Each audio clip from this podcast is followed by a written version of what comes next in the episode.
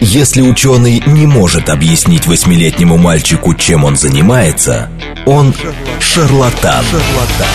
В ярком и популярном формате мы знакомим слушателей с интересными фактами из мира науки в программе «Ученый свет». свет. Программа предназначена для лиц старше 16 лет.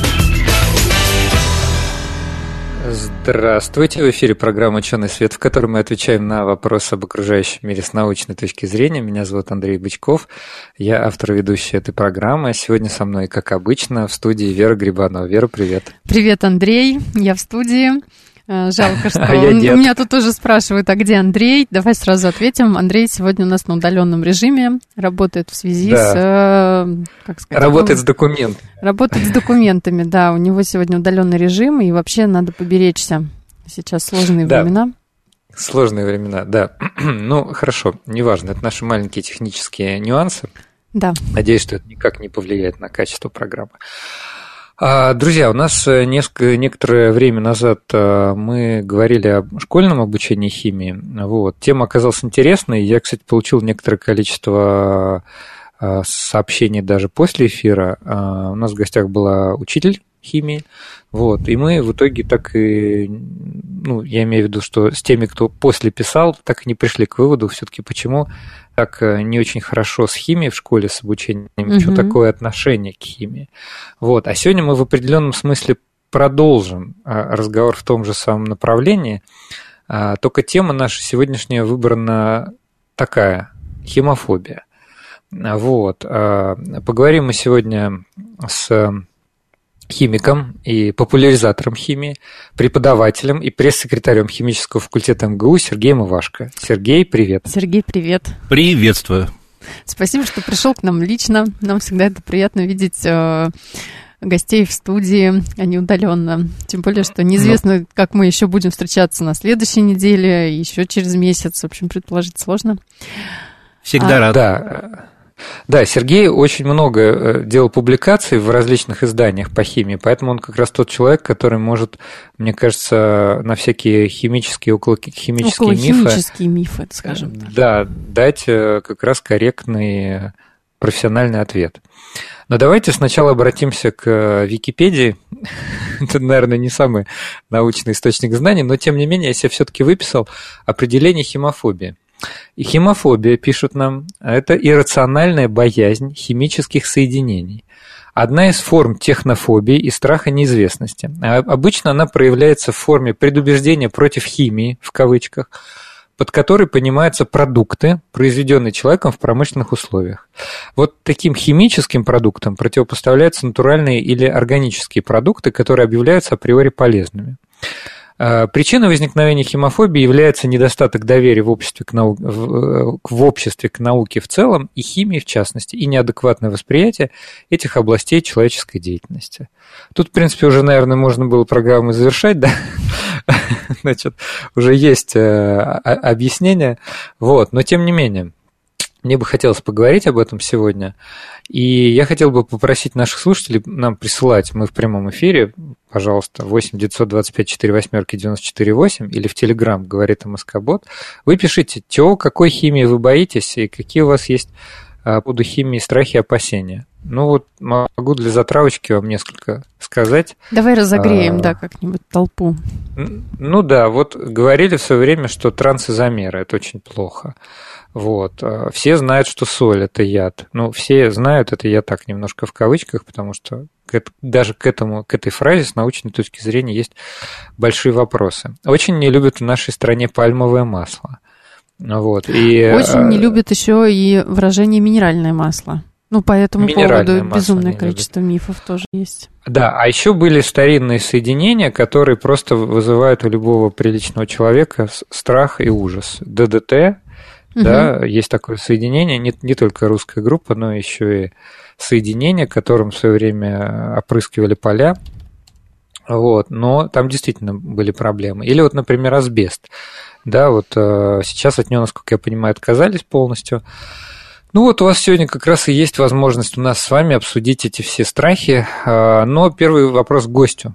Сергей, да. скажи, пожалуйста, да, Вот каковы, на твой взгляд, причины этой самой иррациональной болезни, боязни химофобии?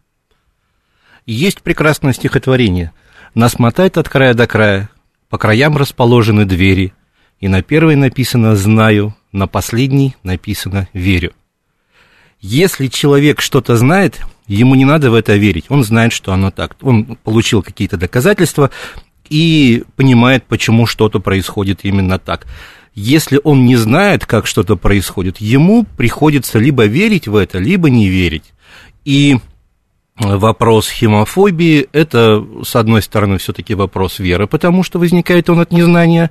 Во, второй, э, во вторую очередь, это вопрос э, пиара, это вопрос пиар-технологий, угу. вопрос нашего восприятия. Люди лучше запоминают негативные новости. Человек не ищет, где лучше, к сожалению. Человек смотрит, где хуже, и туда не ходит а туда, где лучше, он уже передвигается по необходимости, потому думает, что, что он знает. отодвигается от плохого. Ну, или он думает, что от да. плохого, да. Поэтому исторически, миллионы лет наши предки следили за тем, что вокруг происходит страшного, старались туда не ходить. Поэтому все, чего они не знают, они этого боятся и, э, соответственно, пытаются с этим не взаимодействовать.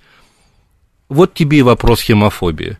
Естественно, если какая-то компания начинает э, недобросовестную, скажем так, рекламу, закон о рекламе специально введено понятие недобросовестной рекламы и запрет на обхаивание конкурентов. Угу, Поэтому они не угу. обхаивают конкурентов, они обхаивают их продукты. Угу. Причем желательно в целом, да, вот. И позиционируют себя, продвигают на том, что мы не такие, мы лучше, у нас есть какое-то свойство, которое позволяет делать наше предложение уникальным. Да, но то, что его нету, это и никогда не было, это как холестерин в подсолнечном масле, да. Подсолнечное масло без холестерина. Да нет было никогда холестерина в подсолнечном масле, ни в каком, и в подсолнечнике его там, собственно говоря, ну вот в, это, в масле его ни в каком нету, ни в пальмовом, ни в каком. Ну вот вам УТП Но уже. брендинг там без холестерина, вот, пожалуйста, мы продвинулись. Готовое, как там, уникальное торговое предложение. Да, да, да, с точки зрения потребителя. И бороться с этим достаточно сложно, потому что любая хорошая новость, она, как я говорил, она считывается хуже, поэтому нужно гораздо большее противодействие э, для того, чтобы скомпенсировать негативный эффект. А нет ли у нас вот закона такого, который говорит, ну, скажем, мы же не пишем неправду, да, на этикетке. Мы пишем как бы правду, не содержится, да, холестерина. Да. А, но при этом а, вот какая-то целесообразность вот этой фразы. Лучшая ложь это та, в которой там 99% правды или там только правда, да, как в американских судах. Говорим правду, только правду, ничего кроме ну, правды, правда. но не всю правду. Угу, угу. Понятно. Да вот том и дело. Я интересовался таким моментом, есть ли у нас где-то в законодательстве какая-то ответственность за то, что ты говоришь неправду. И, кажется, обнаружилось, что только вот когда ты даешь свидетельские показания, у тебя есть э, за это ответственность.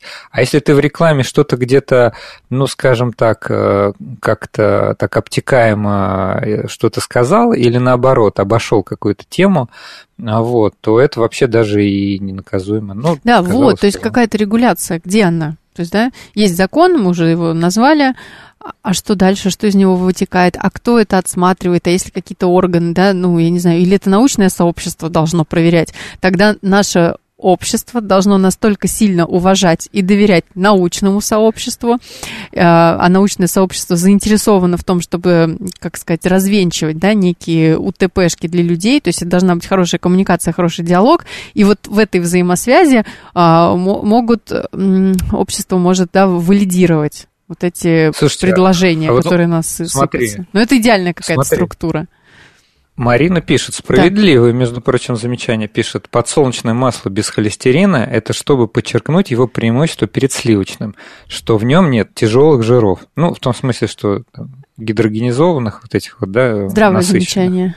Здравое замечание, ты, Сергей, но... Ты считаешь? Но по да. факту это борьба одной торговой марки подсолнечного масла с другими. Это не прямой конкурент, например, ну, условно, да? Э, есть масла, Подсолнечное масло подсолнечные... со сливочным нет. Ни разу не видел, чтобы они между собой конкурировали, вот именно в этом смысле, да? Да, да, У да. них разная температура э, кипения, э, они нужны для приготовления разных продуктов, ну, разных блюд, скажем так, из одних и тех же продуктов. Поэтому нет, здесь не, не, не, не, здесь идет именно конкуренция с другими марками подсолнечного масла. Да, вот я согласен, пожалуй, с, да, Сергеем. Да, да, я говорю, и... что мы, мы не можем сливочное масло сделать как бы ну, прямым конкурентом именно подсолнечного. Вот слушатель мастер, смотри, пишет, да. но в случае без холестерина это же правда, да, его там никогда не было, и по факту его там нет. Совершенно верно. Вот мне бы тут интересно было оценка наших слушателей, насколько этично вообще э, писать на упаковке, э, что нет какого-то соединения, нет какого-то вещества, если его там априори вообще в принципе не может быть. Как, например, э, ну, в интернете гуляет куча фотографий соли поваренной, на которой написано без ГМО. Очень, понимаем, очень да, кстати, соль... сильный яд. 10 э, ложек э, столовых соли, съеденных за раз, практически гарантированно приводит к остановке сердца. Угу. Вот.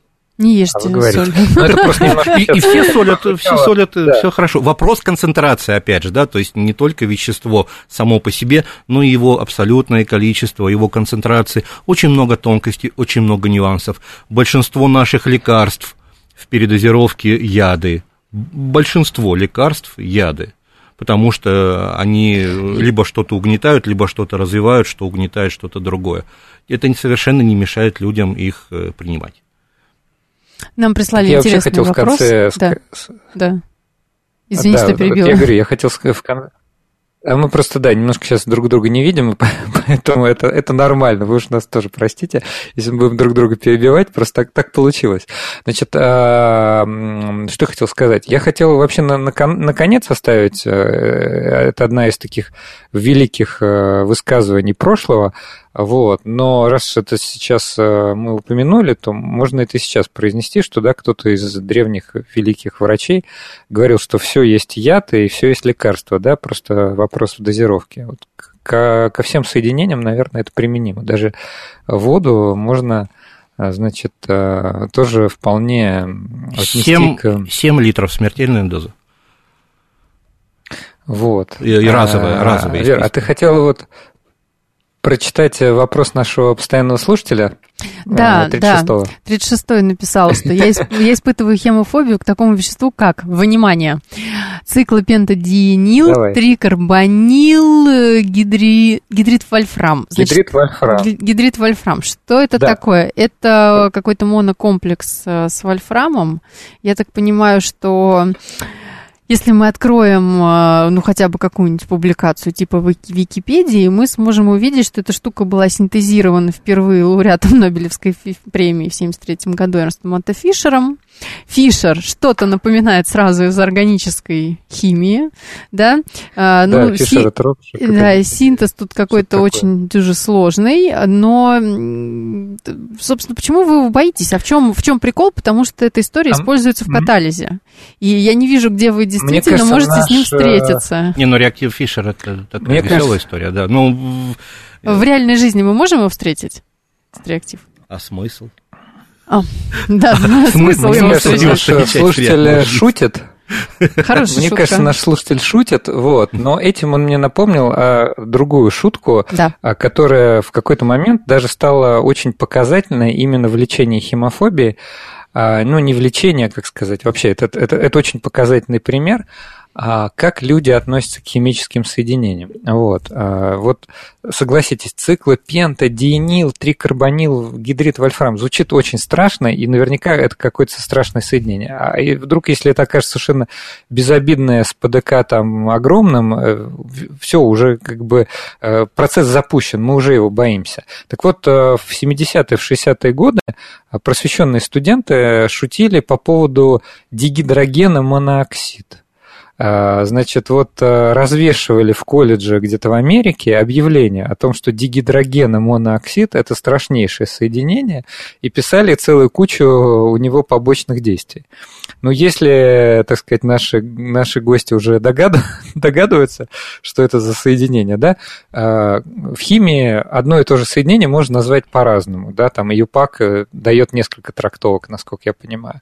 Вот, и дигидроген и монооксид – это всего лишь я тебе, оксид подожди, а, Я тебя чуть-чуть перебью, да, это один из самых э, мощных растворителей на Земле, э, вещество, которое содержит в себе кучу примесей, и в некоторых случаях там чуть ли не вся таблица Менделеева, и это один из двух самых одно из двух самых таких мощных по суммарному воздействию на нас, по негативному в том числе, одно из двух самых мощных веществ на Земле.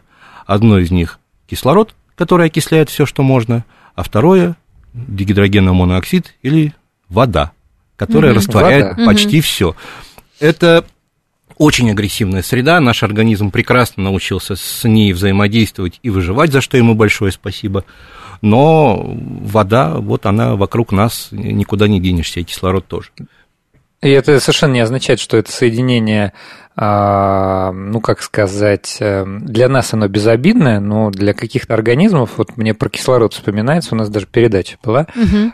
великое вымирание, да, было кислород. Да, То да, есть да. в свое время 90% видов, населяющих планету Земля, когда начал появляться кислород в атмосфере, они просто погибли. То есть то, что мы сейчас считаем как э, как норму. Как сказать, манна небесная. Ну да, то есть это для нас э, нечто очень значимое. И когда вот в помещении душно, а, говорят, ну давайте откроем окошко, потому что кислорода что-то мало. Вот, э, казалось бы, да, наш всеми любимый кислород, он в свое время э, был, был страшнейшим ядом да. для всех да. Э, анаэробных организмов, которые тогда населяли Землю, сколько-то там, пару миллиардов лет, наверное, назад. Вот, а, соответственно, с водой та же самая история. Действительно, как Сергей говорит, мы к ней приспособились, вот, и вообще на ней базируется жизнь. Но, тем не менее, вот все упомянутые вещи про то, что она и растворитель мощный, и то, что в ней там вся таблица Менделеева, про воду, кстати, отдельных. У меня прям есть кейс из совсем недавнего чата домового про качество воды. Угу. Ну, давайте, давайте вернемся к нашим слушателям. Давай, да. Все-таки про воду мы еще поговорим. Испытываю хемофобию к стиральным порошкам всегда включают дополнительное полоскание. Отличный Что вопрос. Что скажет наш эксперт? Отличный вопрос. Давайте, давайте уточним. Э, почему мастер, во-первых, каким именно стиральным порошкам? Потому что сейчас они могут быть разные. Это могут быть капсулы, это может быть э, стиральный порошок, ну, как сказать, ну, порошок-порошок, да, такой классический. И, может быть, есть какие-то, я не знаю, может быть, смущают э, гранулы, которые туда добавляются, много порошков с гранулами сейчас. То есть поясните, пожалуйста, какие именно порошки вы имеете в виду? Ко всем. Ну, Спасибо. Ну, я бы дополнил вопрос, Сергей спросил, вообще да. вот ПАВы, поверхностно-активные вещества, это хорошо или плохо? Но вообще мы состоим из этих самых поверхностно-активных веществ. Как сказал знаменитый ученый по фамилии Кикоин, человек это ходячий коллоид. Да, вся коллоидная химия это химия поверхности, и наш организм состоит из маленьких э, там, двухслойных э, шариков, которые друг с другом держатся непонятно на чем это мы. И поверхность... Ну да, мы, мы это поверхность тоже. да, и наш, наша поверхность, она тоже взаимодействует с разными веществами. Поверхностно-активные вещества, которые э, входят в состав стиральных э, порошков, призваны слипаться с жиром. Минеральные вещества растворяются в воде. Органические вещества в воде растворяются не так хорошо, поэтому в порошок добавляют э, такие странные молекулы, которые одним концом воду любят, а другим концом воду не любят. Вот они своим нелюбимым к воде концом присобачиваются к жиру, который у нас на ткани, допустим, а вторым концом поворачиваются к воде. Из того, что вот они так облепляют э, э, эти жирные молекулы, э, они, соответственно, заставляют эти молекулы отлипать от ткани и уноситься в воду, потому что их внешняя часть воду любит и в воде растворяется. Угу. Если мы плохо прополоскали белье, на нем остались эти самые поверхностно-активные Да. вещества, Да. вот, то дальше уже включается индивидуальная реакция организма. Если человек э, по каким-то причинам, я не знаю, там не доел в детстве, не докормили его молоком, жил в каком-то экологически неблагополучном районе, или просто у него произошел какой-то сбой э, там, на генетическом уровне, на уровне ферментов, неважно. Вот это индивидуальная реакция организма. Э, Что с этим делать, наука еще пока не понимает, потому что нас 7 миллиардов, и мы все разные. У каждого своя индивидуальная реакция. У кого-то сильнее, у кого-то слабее. Он может отреагировать на прикосновение поверхностно-активных веществ э, к себе. Мгм. Насколько сильно вы можете проверить, помыв руки мылом. Мгм. Это тоже поверхностно-активное вещество. Давайте подумаем. Наша кожа э, с внешней, ну как, да, с, э, со стороны внешней среды. А, то есть если а, на коже слой, ну, жира, Ну, он, его выделяют поры, конечно, да. то есть чисто теоретически может сработать точно так же. Ну, если мы помоем руки поверхностно-активным веществом, они станут чистыми. Это что значит? Это значит, что слой жира мы с них смыли. Снимем, да, с Да. помощью поверхностно-активного Сила вещества. этих поверхностно-активных веществ не очень большая, Мгм. скажем так. Ну, все-таки нашу кожу они Ну, не растворяют. не растворяют. Но мы знаем, что, по, как вы уже сказали правильно, а, индивидуальная реакция организма может выражаться, например, в, отши- ну, в шелушении В раздражении, кожи, в скорее, раздражении легком. То есть такие реакции ну, могут быть. Вряд ли мы можем предположить, что ну, условно, там какие-то кровоподтеки начнутся, да, то есть разрушение а, кожи до уровня, там, ну, э, как я не знаю, раны, да, какой-то. Такого же не может произойти. Но это скорее может произойти, если вы нервнейчить начнете, у вас начнется там Я нейро- хотел бы- нейродермит какой-нибудь или Ну, что-то еще, вы себя расчешете. Да, тогда Да. да. Коллеги, я, я хотел бы буквально значит, привести параллель, тем более у нас где-то три минуты до перерыва. Представляете, как время быстро бежит. Значит, а, ну вот, да, кажется, что...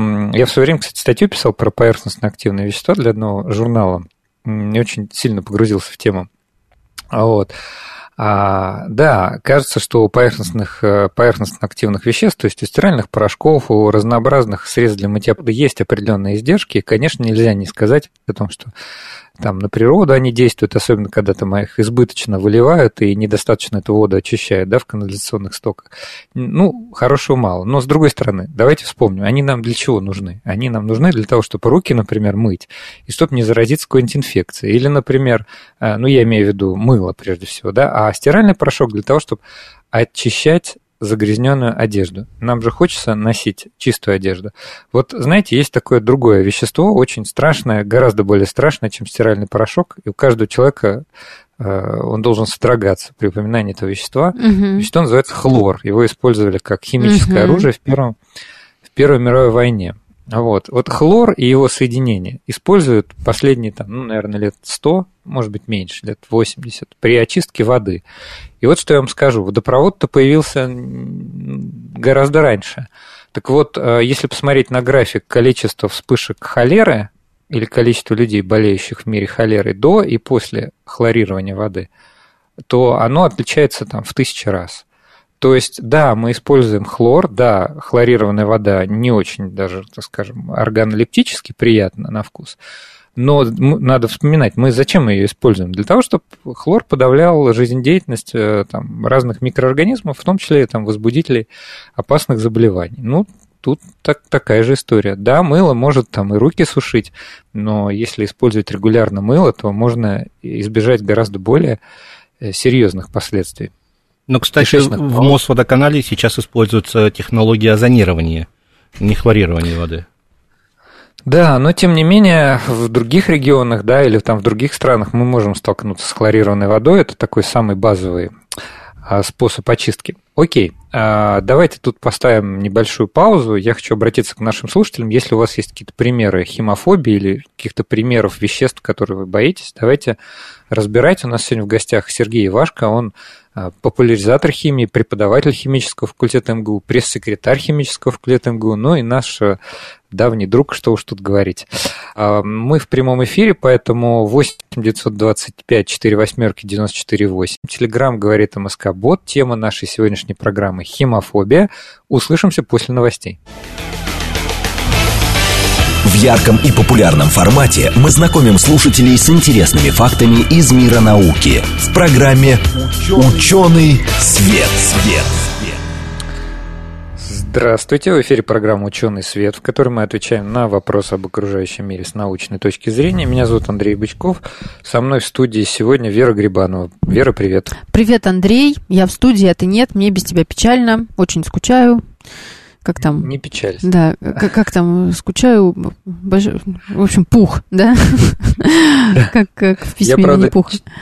Честно говоря, побаиваюсь, что у нас, что нас ждет на следующей неделе и на через следующей, потому что ну, кажется, есть основания считать, что мы опять попадаем на достаточно серьезный в пик. локдаун. Мы в пик попадаем, в пик да, заболеваемости. Верить, эти меры помогут, но давайте вернемся к нашей сегодняшней Подожди, подожди, теме. маленькую нас... ремарку, позволь мне сделать маленькую ремарку. Э, я недавно обратила внимание, как меняется тональность сообщений э, ну, в различных СМИ, просто вот в интернете э, по сравнению с прошлым годом. Когда была прошлая осень, везде были сообщения, что рост, рост заболеваемости, рост, мы достигли каких-то там рекордных чисел. А вчера, по-моему, я где-то увидела формулировку «мы достигли исторического пика». Где-то еще mm. я увидела вот эту формулировку, да, не просто уже рекорд, а это как- как-то формулируется как исторический пик, то есть уже по-моему, я не знаю, как дальше будут развиваться события и как поменяется еще тональность, но нагнетение обстановки, оно присутствует. Журналистам надо но... привлекать внимание к СМИ, да свои ну, продукты. Да, да, к сожалению. Если кому все-таки интересна наша точка зрения, ну, в том числе научная точка зрения на э, предстоящие события и вообще, что сейчас ученые думают про коронавирусную инфекцию, можете открутить, э, кажется, наверное, месяц или полтора назад к нам приходил потрясающий ученый Николай Никитин из биологического факультета МГУ. Он один из немногих вирусологов профессиональных, не вот тех, которые стали вирусологами за последние полтора года, а которые всю жизнь занимался вирусологией. И вот мы, у нас с ним был достаточно такой серьезный разговор. Я бы даже не сказал, что такой оптимистичный. Мы действительно обсуждали серьезные вопросы издержки. Так что вот если кому интересно, вы найдите, пожалуйста, эту программу. Сегодня мы говорим о химофобии. Сейчас, сейчас, секундочку. Говорим, Андрей, э, еще раз тебя перебью, извини, пожалуйста. В продолжение твоей реплики про то, что у нас уже была передача с э, Николаем Никитиным, хотелось бы продолжить, что завтра а, Николай Никитин будет э, выступать от Политехнического музея в регулярном формате, да, бранч с ученым. Это будет в 2 часа дня в винном баре «Трамвай» на Шаболовке 19. И если вам интересно, а у нас э, сейчас, да, как мы уже сказали, исторический пик заболеваемости, то можно будет завтра прийти по предварительной э, регистрации в винный бар «Трамвай» и еще раз послушать комментарии вирусолога Николая Никитина. Извини, Андрей, Я бы сказал, вообще, мне кажется, это один из последних шансов оказаться в винном баре угу. в ближайшие 2-3 недели. Да. Ну, хотелось бы, чтобы нет, конечно, но все-таки я вижу цифры, и УИАХ э, вынужден сказать, что, к сожалению, вот меры, которые принимаются, они, судя по всему, действительно вынуждены, и э, видимо, уже без каких-то серьезных ограничений ну, невозможно переломить эту ситуацию. Окей, я хочу представить нашего гостя. У нас сегодня в гостях Сергей Ивашко, Угу. Он а, преподаватель а, химического факультета МГУ, пресс-секретарь химического факультета МГУ и вообще большой популяризатор химии, а, написавший очень много статей, там, по-моему, несколько тысяч. Вот. И мы Был грешок, да. Очень... ну, почему же грешок? Мне Замечены кажется, были полезные и правильные вещи. Вот. И поэтому Сергей, на самом деле, нам иногда помогает э, с подготовкой программ. Вот. А сегодня прям пришел даже сам и отвечает сразу за всех химиков. Говорим мы сегодня о химофобии. У нас прямой эфир. СМС номер 8 925 4 восьмерки 94 8 или Телеграм говорит о Москобот. Помните, мы, кстати, первую половину начали с того, что по поводу правды и неправды, да, вот была сентенция, я тут на перерыве специально нашел выражение, не мог его точно вспомнить, оно такое юмористическое, но в общем, выражение такое. У правды столько цветов и оттенков, что не всегда обязательно прибегать к лжи. Вот это про наших производителей, которые пишут на, на пачке соли, что там нет ГМО. Вроде mm-hmm. они не врут, вот, но вот как бы, не знаю, это вопрос открытый. Для, мне кажется, что все-таки, наверное, это неправильно писать на а, пачке поваренной соли, которая состоит из хлорида натрия, что там не содержится ГМО. Но тут уже вопрос... Ну, это на совесть, дискуссион. только, мне кажется, на совесть производителю или или мы все-таки дойдем до такого уровня, когда научное сообщество будет как бы привлекать к этому внимание, говорить, ну что же это такое, а? Ну что вы людям пудрите мозг? Ну хватит уже делать из нас там, ну, дурачков. Ну вот хотелось бы, конечно, это слышать. Э, я думаю, что с ростом вот различных форматов научной популяризации это будет возможно. Но, Хотелось бы. Опять же, это вопрос да. бюджетов на пиар-компании. Да, да, кстати, да. И Сергей, как человек, который на, имеет дело с бюджетами, сразу понимает. Значит, у, у людей где, есть э, материальная заинтересованность, им нужно продать. Безусловно. То, что в соли нет никаких генов, которые можно модифицировать, это уже тоже не важно, по большому счету. Да? Им надо ее продать, они ее продают. Ну что, давайте тогда отвечать дальше на вопросы наших слушателей. Давайте, да, давайте. У нас э, поднакопилось. Э, где-то мы здесь встречали, Андрей, я не знаю, видишь ты или нет, Марина. Марина да, Марина я написала, вижу. что некоторые пишут, что не содержит ГМО, о, простите, не содержит Е. Просто производитель на упаковке пишет словами лимонная кислота, условно, а не Е330. Народ радостно покупает, там ведь нет опасных Е. Давайте разбираться с самого начала. Здесь у нас речь уже зашла в пищевую химию. Пищевая химия, да. добавки, маркированные буковкой Е, не могут быть опасными по определению. Как только достоверно становится известно, что какое-то вещество вызывает негативный эффект, оно лишается этой самой буквы и исключается из списка. Угу.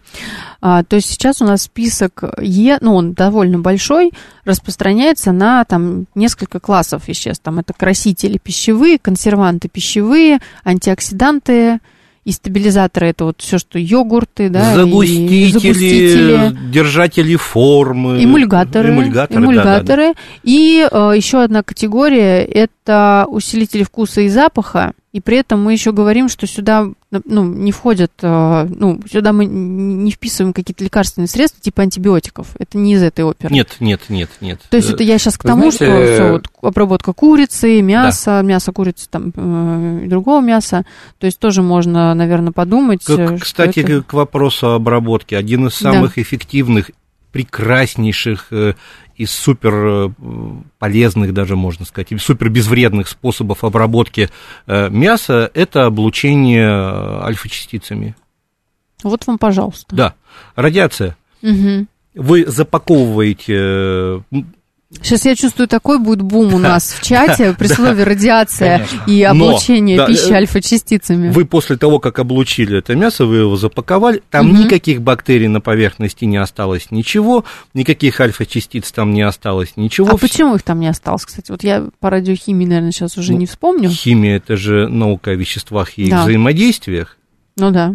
Ну, они реагируют. Альфа очень слабое а, излучение. Ну вот. Альфа, э, Это... альфа, от, от альфа-облучения защитит даже листок обычной бумажки э, офисной. Ну да, то есть, по вот. сути, клетки пищи, там, не знаю, мяса, ну, защищены, они не получат никакого урона. Нет, нет, то нет, есть, нет, нет. Не надо бояться лучевой болезни и так далее. Нет, нет. А бактерии – это отдельные клетки, которые ни к чему не привязаны в никакой массе, они спокойно э, грохаются и мясо становится обеззараженным и может храниться очень долго. Да, потому что бактерий нет, они там не развиваются, не культивируются. Да, да это точно так же, как бульончик, который уже сколько там, полторы сотни лет хранится э, в реторте в Лондоне в музее угу. и не пропадает, потому что бактерий там нету, нечему его испортить. Угу, угу, угу. Но Знаете, радиофобия, химофобия... Нет, это все близко. Да, мы да. не можем себе позволить а, обеззаразить мясо таким эффективным способом. Приходится другие, менее эффективные, более грязные использовать. Угу. Я, хот... я хотел бы вот э, такой аспект э, упомянуть, э, потому что мне кажется, что он даже чуть полезнее, чем разговор, разбор каких-то конкретных случаев, да. Даже вот когда вы произносили там консерванты, загустители, ароматизаторы, человек да. содрогается. Усилители вкуса, тот, не забудь еще, усилители вкуса. Усилители вкуса да, да, да, пресловутый глутамат, который на самом вот деле... про него, про него есть вопрос, вопрос даже. Но и... давайте я вот все-таки э, скажу, что про общий принцип. Мне кажется, здесь еще вот что работает. Есть такая известная когнитивная ошибка, ну, по крайней мере, известная популяризаторам науки и ученым, которая называется натуралистическая ошибка. А что она из себя представляет? Что у людей есть стойкое убеждение, что все, что искусственно получено, оно все плохое, а все, что значит, э, как бы натуральное, оно хорошее. Вот даже я сейчас процитирую вам энциклопедию. Необходимо понимать, что отнюдь не все соединения, полученные химическим путем, опасны. Точно так же, как не все соединения, появившиеся в природе, естественным образом полезны. Слова синтетические и натуральные говорят лишь о происхождении вещества, но не о потенциальной пользе либо вреде от его использования.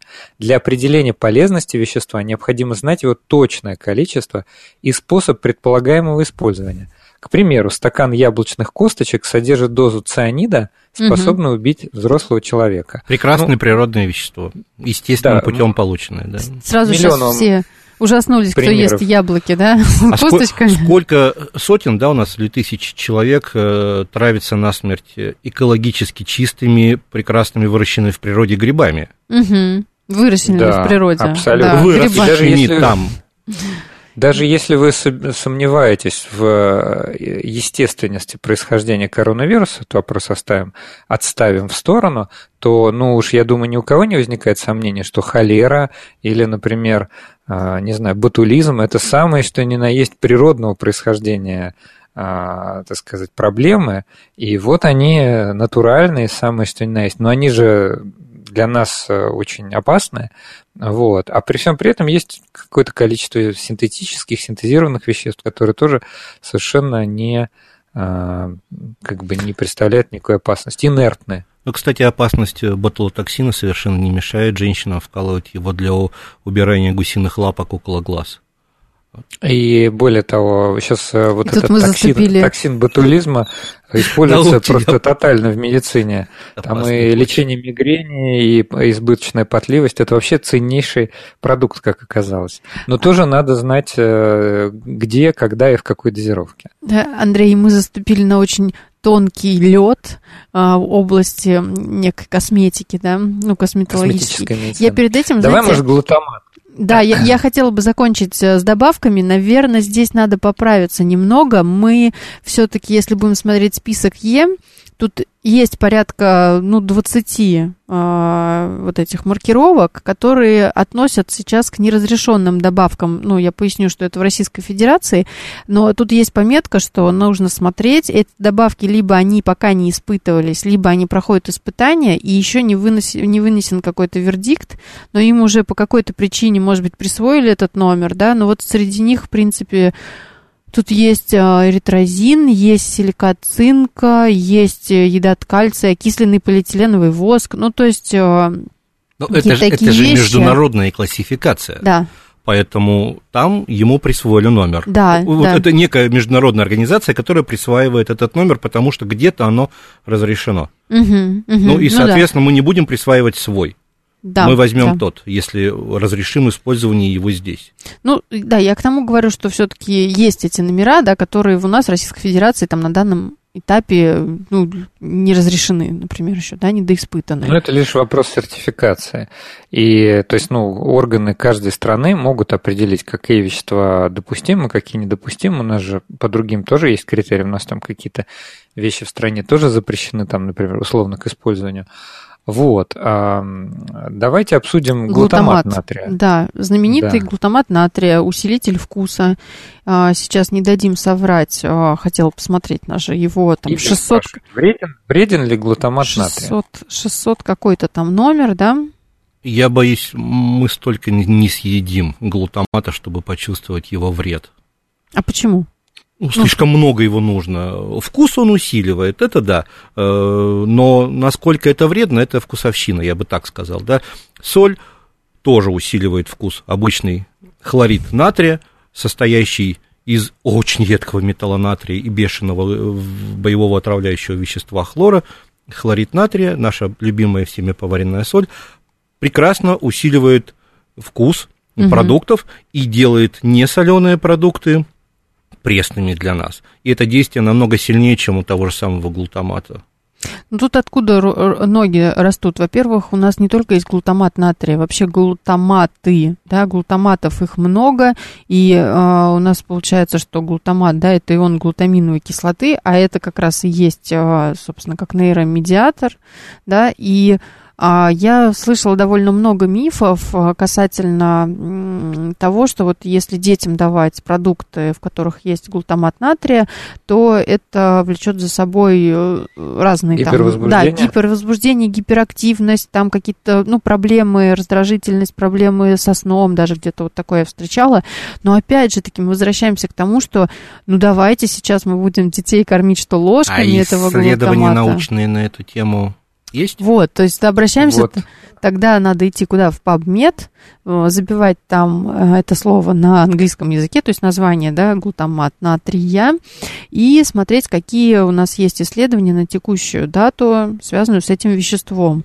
И понятно, что это нейромедиатор, но тут еще такая отсылка действует, что люди могли где-то услышать слово нейромедиатор и не понимая, что это такое, им сразу кажется, что, ага, нейро это что-то там, не знаю, с нервной системой, что система ребенка не выдержит, и все вот это. Ну, Исследования по глутамату-то, конечно, присутствуют, их очень много, mm-hmm. и мы в нашей программе их обсуждали.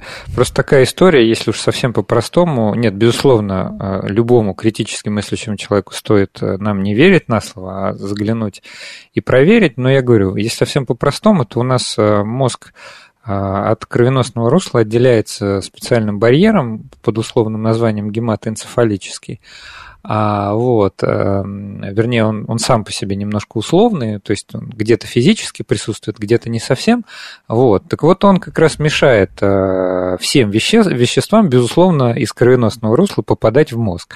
Таким образом, если мы съедаем продукт, содержащий глутаминовую кислоту или глутамат натрия, совершенно не обязательно его большое количество попадет.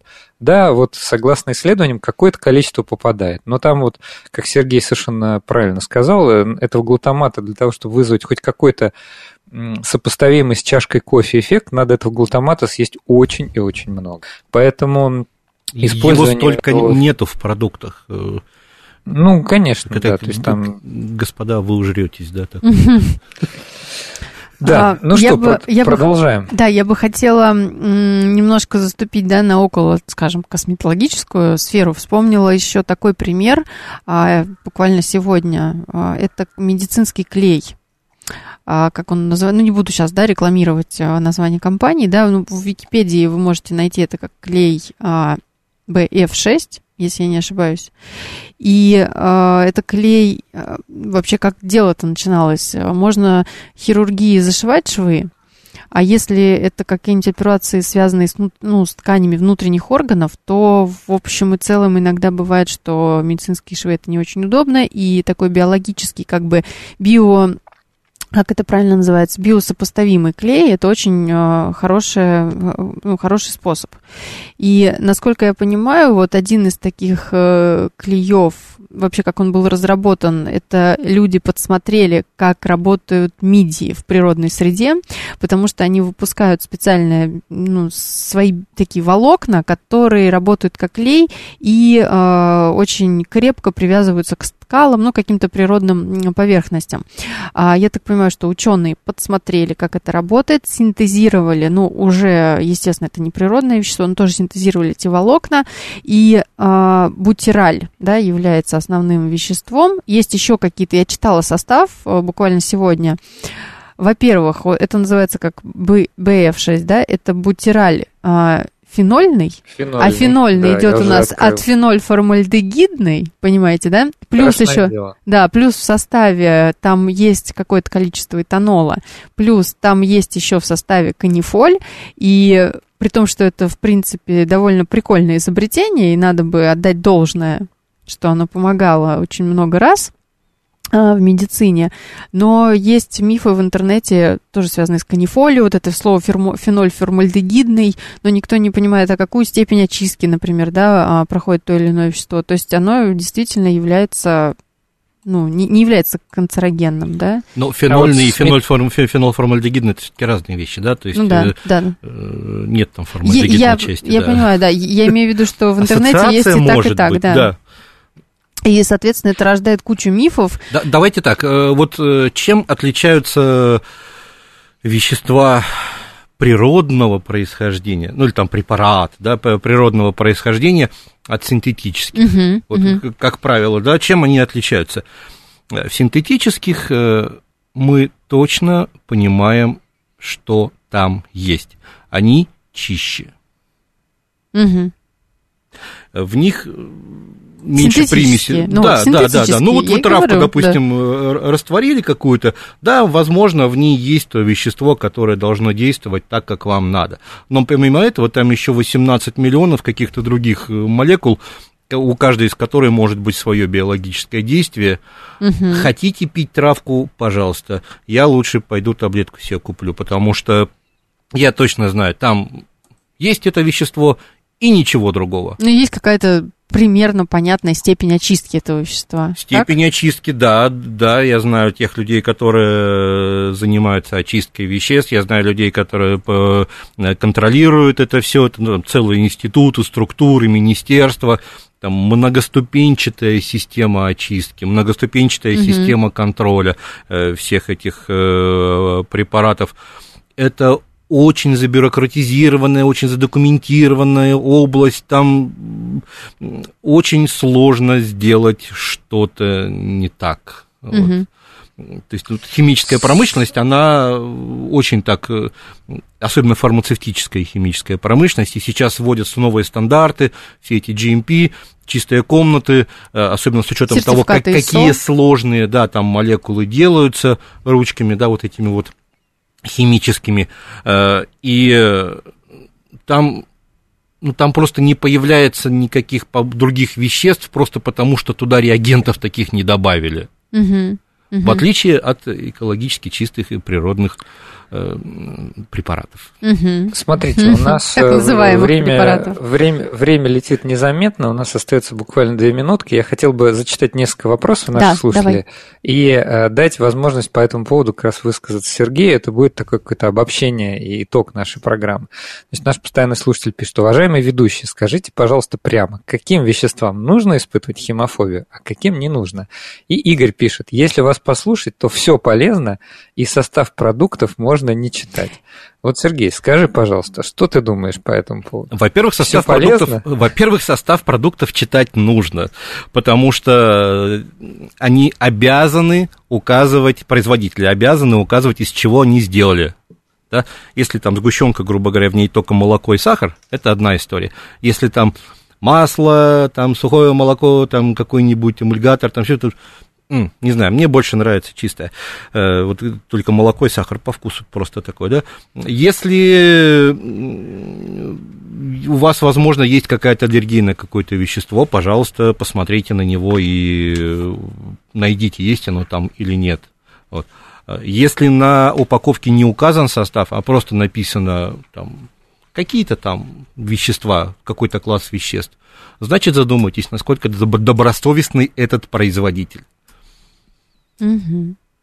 Я могу ну, здесь и... только поддержать под конец и сказать, что наоборот, у нас посыл нашей передачи был в том, что надо читать. Читайте состав, смотрите, из чего это сделано, убедитесь, что там именно то, что написано. Ну, то есть, опять же, ну, стоит, да. стоит э, понимать, что химики э, не добавляют там, большое количество каких-то веществ в химической и в пищевой промышленности, гораздо проще не добавить что-то. Потому что элементарно это дорого. Это дорого, да. Ну, конечно, вот. Я тоже 20 секунд остается да. до конца. Я тоже рекомендую читать состав. Но, вы знаете, честно говоря, если там 0,001 э, грамм э, как-то красителя или, например, там 100 грамм сахара, задумайтесь, что на самом деле принесет больший вред вашему здоровью. Спасибо всем большое. Э, в гостях был Сергей Ивашко, преподаватель, пресс-секретарь химического факультета МГУ. Всем спасибо и до следующей субботы.